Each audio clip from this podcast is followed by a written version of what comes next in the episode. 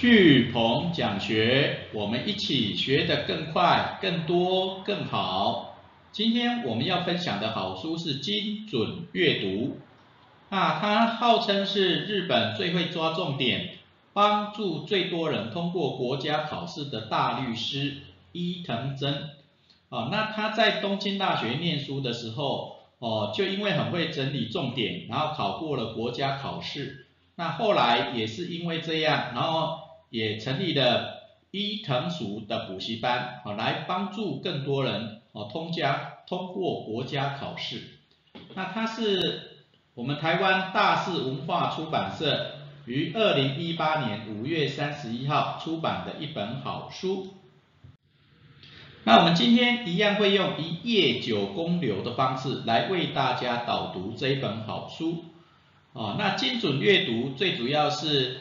能够具备比别人更快且深入领悟重点的能力，OK，好，那如何领悟重点？好，那伊藤真他教我们有阅读的方法跟窍门，还有领悟的仪式跟开矿。好，那阅读的心态，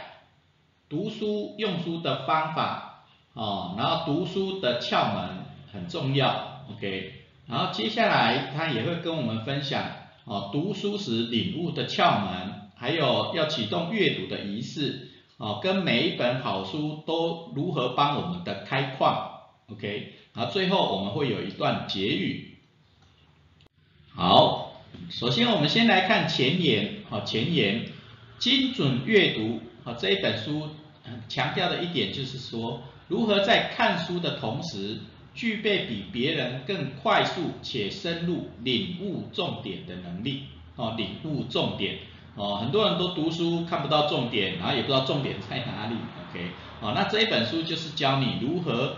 比别人更快、更深入的去透过读书去领悟重点的能力，OK，好，那怎么领悟重点？怎么看到重点？好，那伊藤真告诉我们。阅读的方法跟窍门，OK，还有透过读书领悟的仪式跟开矿的方式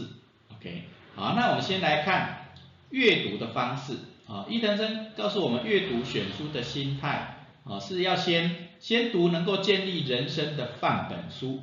哦，也就是说，你读一你你有兴趣的，然后可能跟你人生呃的目标梦想一样的哦，不管是那个自传也好。哦，或或是一些人生的如何过好人生的一些好书也好，啊，这些书都不错，啊，因为你有兴趣读，你想要成为那样的典范，哦，所以先读这种书哈，会引起你的兴趣，OK，所以第一个先读建立人生的范本书，那第二个入门以后，哦，再攻下攻下一本一流的著作，OK，啊，那。伊藤真告诉我们，就是说，当你入门书读过了，你有基础的阅读能力的，然后你也对这个领域的书都很熟了以后，要再要再攻下一本一流的著作，哦，也就是说你在选书的时候，哦，不是看你看得懂的，哦，你看得懂的当然没有挑战性嘛，对不对？然后你要看那种经典书啦，哦，或是说，哎，比在这个领域非常重要的书，哈。透过这种阅读，你的思考力啊，基础的领域的知识力啊，都会比较强，OK 啊，所以先先读建立人生的范本书，然后入门以后再攻下一本一流的著作，OK，来接下来再读厚重的书，啊，会帮助你豁然开朗，啊，其实你要有领悟的能力，说实在啊，不是读一般的书读完然后就好了，OK，哦，或者说随便乱读。啊，你一定要有有顺序的读，然后累积你的一些资料库、知识库以后，那你再看那个领域的书，啊，你就会比较容易触类旁通，OK？所以它的第三点很重要，读厚重的书能够帮助你豁然开朗，OK？啊，因为读厚重的书，你会比较深入去思考嘛，你会比较能够去化繁为简。那当你在思考一些创意或要问题解决的时候，那常常会有一种豁然开朗的感觉，OK，哦，所以第一个就是阅读选书的心态，哦，先读入先读建立人生的半本书，然后入门以后要读一流的著作书，然后最后再读厚重的书，哦，那这样会比较找到重点，还有能够让你领悟的那种豁然开朗的感觉。好，那接下来伊藤生再告诉我们，啊，用书使用书本的最佳方法就是弄脏，可以弄脏。啊，那那这一点是是很多人哦，包含我自己，我也喜欢把书本，当然不是说弄脏了，而是说你要好好去用它，哦，用它而不只是看它而已。哦，读书读书你要懂得怎么去使用它，OK？哦，那用书第一个啊，原则上就三个重点啦，折页、笔记、涂颜色。啊，折页、笔记、涂颜色，反正尽量把书本弄脏，你就进就读得进去，哦，又真的有读进去，OK，。好，那第一个做标记就要尽量折页，OK，就要尽量折页。像我们的就是快读书法有有三读，哦，有三读，哦，包含扫读、反读、快读，哦，这三个。那这种在翻页的时候看到重点你就折页，OK，好，扫读的时候看到重点你就折右右上角。那看过一遍以后，快速看完一遍以后，接下来反读，从后面往前读。那看到重点的时候就折左下角，OK。然后第三次快读的时候，你就可以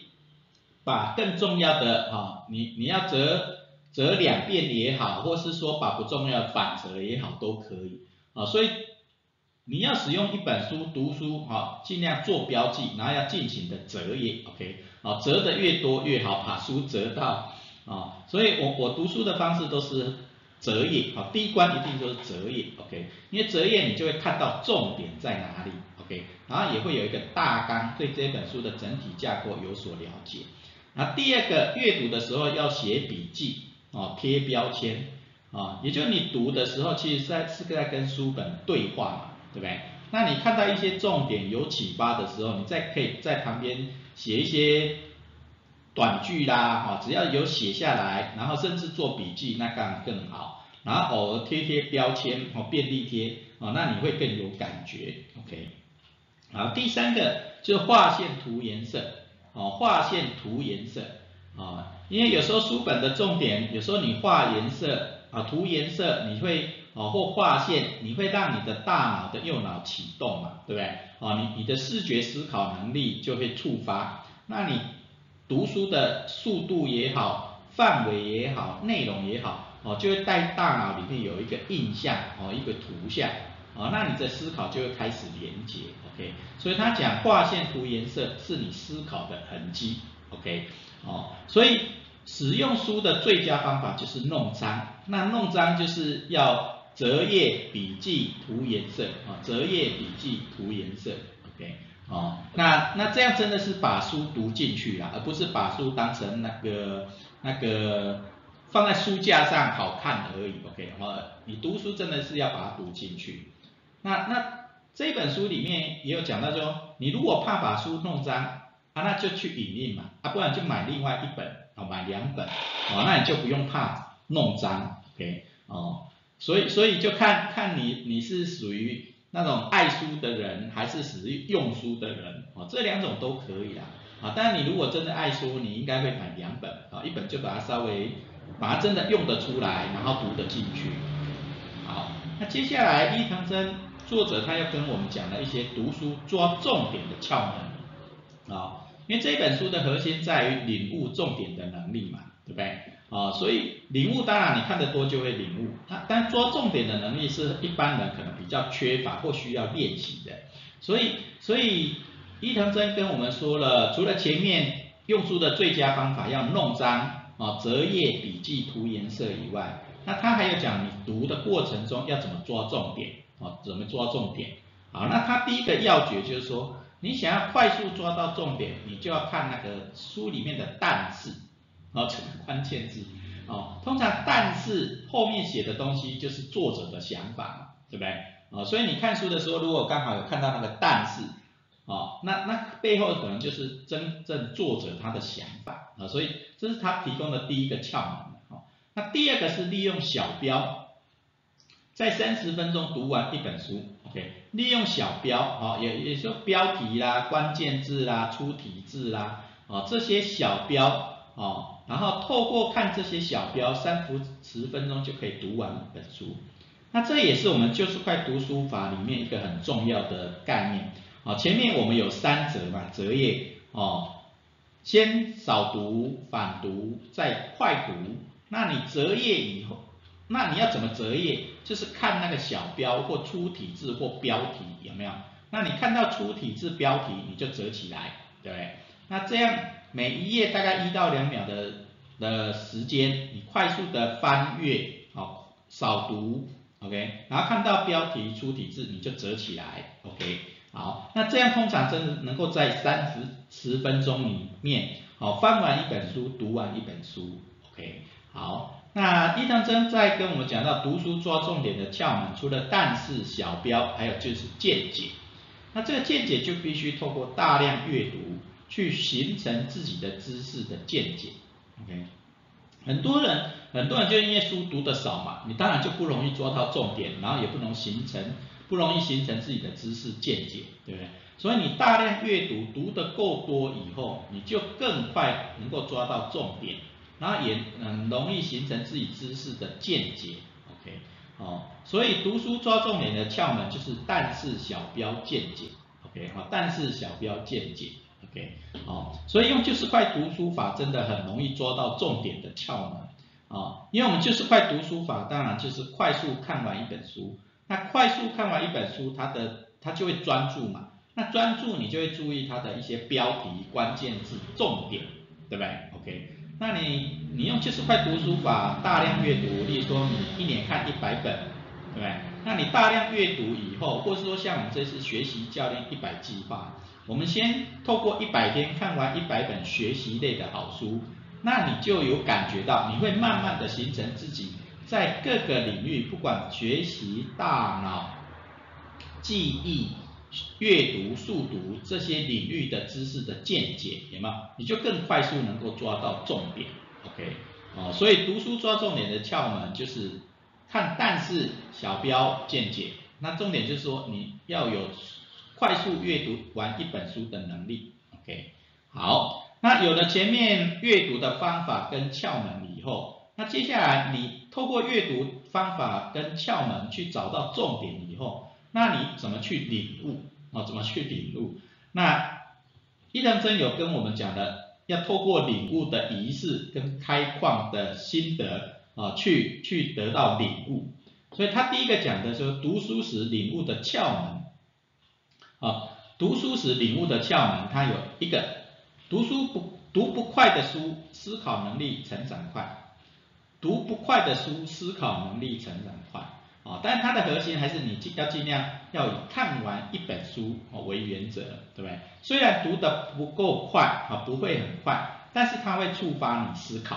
啊，触发你去思考，去思考一些关键字背后的核心是什么。它的理论架构背后的是什么？有没有？所以读不快的书虽然有点难，哦或有点多，哦或有点架构很多，那但是重点它会触发你思考，所以你的思考能力就会成长快。那第二个读书时领悟的窍门，第二个就要将标示的关键字串成读后文，啊，将标示的关键字串成读后文，也就是你的心得，有没有？就像我们用九宫格来思考就是最好，或我们就是快里面的九用九宫格整理关键字有没有？那你就透过九宫格整理出八个关键字以后，你也可以透过这八个关键字去想象写出一篇文章。因为我们的大脑最大的功能除了忘记以外，大脑最大的功能也是联想，对不对？联想。啊，所以你有关键字，你就会前后连贯去想出一篇故事，然后想出写出你的心得，有没有？啊，所以将标示的关键字串成读后文，啊，所以用九宫格来整理关键字更好，OK？好，或用九宫智慧卡整理八个关键字，然后串成你的读后的心得，啊，不管你是要抛在脸书上面写成部落格文章，或是说书的分享，哦，都可以。好，那你在写的过程、说的过程就很容易领悟啊，你你读的东西，OK，好，那他第三个讲到读书时领悟的窍门，第三个是第二次旅行能弄清楚目的地。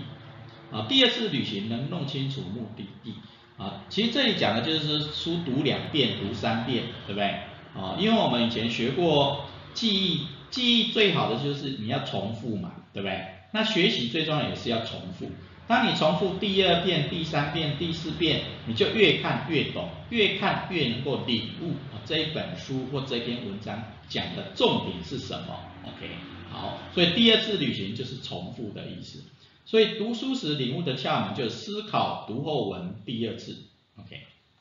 好，那接下来要怎么启动这些读书领悟的仪式？啊，因为很多人会遇到几种问题嘛。第一种是没时间读，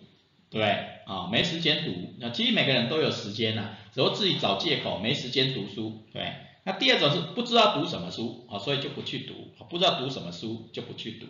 那第三种是读不下去，啊，书。翻了就想睡觉，也读不下去，OK，啊，所以很很有很多人借口不读书，就是因为没时间读，不知道读什么或读不下去啊，这这几个问题嘛。所以所以这个伊藤真他就跟我们分享了几个启动阅读读书的仪式啊。第一个，你要有自己专属的仪式，天天都是读书天，OK，只要你想读，你就会读了，对不对？所以你的仪式可能，例如说放个音乐啊，你就会读，对不对？好，或一早起床，好喝杯咖啡，你就会读，有没有？好，或是说你把学习型日记打开，你就会读，对，这些都是专属的仪式啊。所以你只要启动一个阅读的仪式，其实每天都是读书天啊。那你如果能够练到时时都是读书时，那就更好，对不对？啊，也就是你有一个象征的物品。你一拿起九宫智慧卡，你就想要读书，对不对？OK，哦，反正只要有仪式，你就会想读。OK，那第二个是逛书店，逛书店也是一种仪式啊。当你不知道怎么，第一个是没有时间读，那你就创造仪式，你就就会天天都是读书天嘛。那第二个你不知道读什么，那你不知道读什么就去逛书店嘛，对不对？哦，逛书店你你去看的时候。你总是会看到一本你有感觉的书，啊，那就拿回来读，对？那逛书店也会激找乐趣，那也会激发你的新创意，OK？哦，那我最喜欢逛书店，啊，出网络书店也不错啦，但是逛实体书店更有感觉，因为它是一种乐趣，然后也透过，因为我们去逛书店的时候，你的大脑就会全部打开，所有的五官就会打开，然后它就会一直刺激联想。就会激发很多的创意，OK，啊，所以有时候第一个要去逛书店，钱要带够，因为你逛书店就会什么书都想买，OK，哦，好啦，反正逛书店就是啊，当你不知道读什么时候，就去逛书店，啊，就自然会激发很多的创意，找到你想要的书，啊，因为书都会找人，啊，人会找书，书也会找人。好，第三个是你读不下去的时候，读不下去，你当然就加入读书会。对不对？啊，自己读不下去，那就找人一起共读，那大家一起互相激励，一起互相做一些创意想法的互相交流。OK，那这种意志性团队就会创碰撞创造出新滋味。OK，啊，创造碰撞出新滋味。OK，好，那所以启动阅读的仪式，它作者跟我们讲了，有一般人阅读会有遇到三种状况，啊，没时间读。不知道读什么，他读不下去。那他有三个基本的应对的方式，就没时间，就建立自己的读书的仪式，天天都是读书天。那不知道读什么书，那就逛书店找乐趣，激发新创意。啊，读不下去，那就加入读书会，大家一起共读，一直性团队就要碰撞新滋味。OK，好，那接下来。你要有所领悟，其实我是觉得他这本书最大的领悟就是这句话：每一本好书都是试金石，试金石，OK，试金石就是试试看这个是不是真的金金子金矿，试金石，OK，好。那他有讲就是说，人身上各有金矿，书是试金石，OK，其实这跟我们开人矿的理念概念是一样的。每个人都有他的潜能金矿，对不对？那你要怎么把这个潜能金矿触发出来？除了当然喝咖啡，咖啡教练上课都会触发嘛。但是书是最好的试金石啊，因为你透过读书的时候，刚好某一句话、某一个方法对你有所启发，你的潜能金矿就会被开发出来，对不对？哦，所以我跟师母最喜欢读书，就是因为这样，因为每个人身上都有金矿，对吧？你透过读书，你会把这些潜能金矿触发出来，好，然后我们在做教练的时候也是一样。透过每一本书的共同语言，啊，例如说这次学习教练一百计划的一百本学习类好书，我们就是一百本试金石，有没有？啊，也就是每个人其实不知道自己想学什么，想梦想目标是什么，对不对？但是我们透过这一百本好书的试金石，可以去触发每个人的潜能、金矿、梦想、目标，对不对？哦，所以我们就是透过这些书去触发每个人的潜能、金矿，OK？所以真的书是一本试金石，对不对？哦，能够触发你的潜能、金矿。那他第二讲的是人需要刺激，书是思考的推进器，OK？哦，跟前面的书是试金石的概念是一样，哦，你你你书会触发你的潜能、金矿嘛？那你潜能、金矿？找到了以后，那你要怎么让这个潜能金矿一步一步的真的变成金矿哦，能够创造价值，对不对？那所以人需要刺激，书也是思考的推进器，啊，会让你的思考越来越聚焦，越来越有创意，越来越有系统，OK，好，所以书读的越多，触发的潜能金矿越多，那书也是思考的推进器，会让你的思考。越来越有系统，越来越专注，那越来越能够把这个潜能金矿发挥出来，对不对？然后实现你的梦想目标。OK，好，那书是试金石，也是推进器。那书里面常常有一句话或一篇文章，就足以改变我们的人生，有没有？我们真的有有很多类似的经验嘛？例如说我在看那个。呃，青年的四个大梦的时候，他说凡事，呃，他说爱的追寻嘛，那我就觉得，哎，这一句，呃，凡事以爱为出发点，OK。然后我看一篇文章的时候，他看到一个偏乡的老师，然后帮助偏乡的孩子看到他们的亮点以后，他就期许自己成为一个开人矿啊的工作啊，要一辈子做这个工作。那我就设定了我要当一辈子的开人矿的工程师，OK。所以有时候一句话一篇文章真的足以改变人生，哦，所以读书每一本好书都是试金石，能够开发我们的潜能金矿，也能够把我们的思考推进，OK，往更好的方向，然后甚至足以改变我们的人生，OK。好，那精准阅读这一本书，伊藤真就是告诉我们阅读的方法跟窍门，然后。领悟重点的仪式跟开矿，OK，好，那最后我们的结语就是，领悟需要认真走过，重点需要深入浅出